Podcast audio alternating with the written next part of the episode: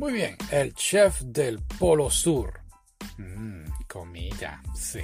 Es una película del 2009 donde ocho científicos dejan a sus familias para ir a la Antártica a, realizar experimentos. Fin de la película. no, no, no, no. Eh, pero más bien eso, realmente eso es. Son científicos haciendo experimentos allí y después de un largo día de trabajo se reúnen para ver lo que sea que el chef le haya preparado.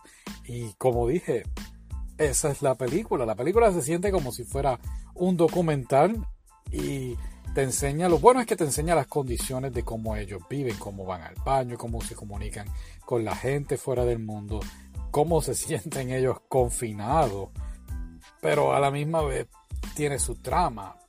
Y, vuelvo y repito, se siente como un documental. Vemos cómo les afecta estar separados de sus familiares, estar encerrados allí, pero a la misma vez tiene un momento jocoso. Sobre todo hombres viviendo juntos en, en Antártica. Así que es muy, dentro de todo, muy, muy buena. No la vea como nosotros la vimos con el estómago vacío. Estuvimos con ansiedad de comer por un buen rato. Eh, así que velo comiendo con una pizza o algo así. Sí, muy bien. Vamos para la próxima. ¿Vamos a seguir viendo películas? Sí, ¿por qué no? Vamos.